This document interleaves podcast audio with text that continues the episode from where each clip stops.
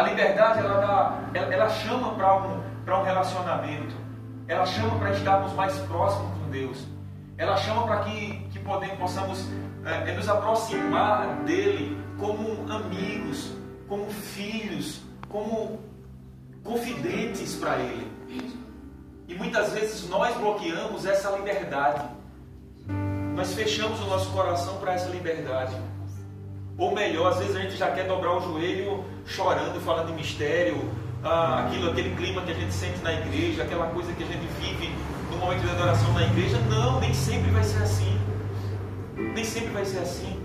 Será que toda vez que a gente senta, senta com um amigo para conversar, a gente já senta chorando? A gente já senta, sei lá. Não, cara. É uma conversa. É conversar com Deus. Está se sentindo sem essa liberdade? Busca essa liberdade. Está se sentindo sem essa intimidade? Busca essa intimidade. Amém. Nós precisamos viver intensamente essa liberdade que nós temos. Nós precisamos mostrar para o mundo, precisa transbordar das nossas vidas de que nós somos realmente livres. Nós somos livres. Só o fato de nós termos escolhido Deus significa que nós somos livres, nós não somos aprisionados. E essa liberdade tem que ser passada adiante. Essa vida de liberdade tem que ser passada adiante. Essa liberdade tem que ser ministrada em outras vidas. Não adianta sermos livres e ficarmos enclausurados. Entendeu? Que, que não, não bate os termos. Você é livre e está enclausurado. Você é livre e está. Não, cara. Mas para isso, para ser transbordante, nós precisamos primeiro nos libertar. Precisamos primeiro estar, é, nos sentirmos libertos totalmente. Nós precisamos entregar totalmente a Deus Amém. o nosso destino, a nossa vida e vivermos unicamente, tão somente, esse amor que foi destinado para as nossas vidas naquele momento na cruz em que Cristo foi crucificado. Aquele momento não pode ser em vão nas nossas vidas. Aquele momento não pode passar em branco de forma nenhuma em nossas vidas. E depois que ele não passar em branco de forma nenhuma em nossas vidas, nós não podemos deixar que ele passe em branco na vida de pessoas.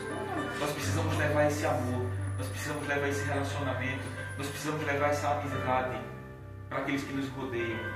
Se você deixou muito tempo de fazer amizade na sua rua, volte a fazer.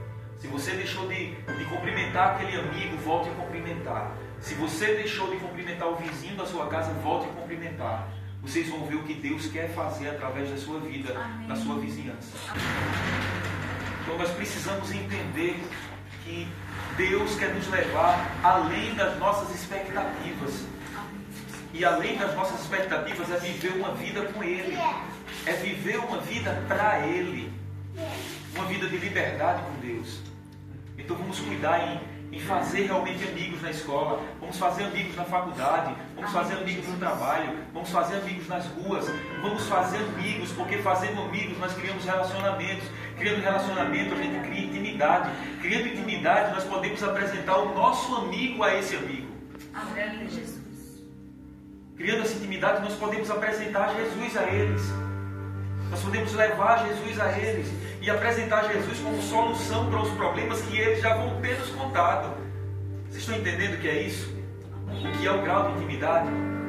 O que é você ser amigo de alguém que conta algo para você e você tem outro amigo para apresentar para ele, dizendo, cara, tá aqui a solução, eu trouxe para você.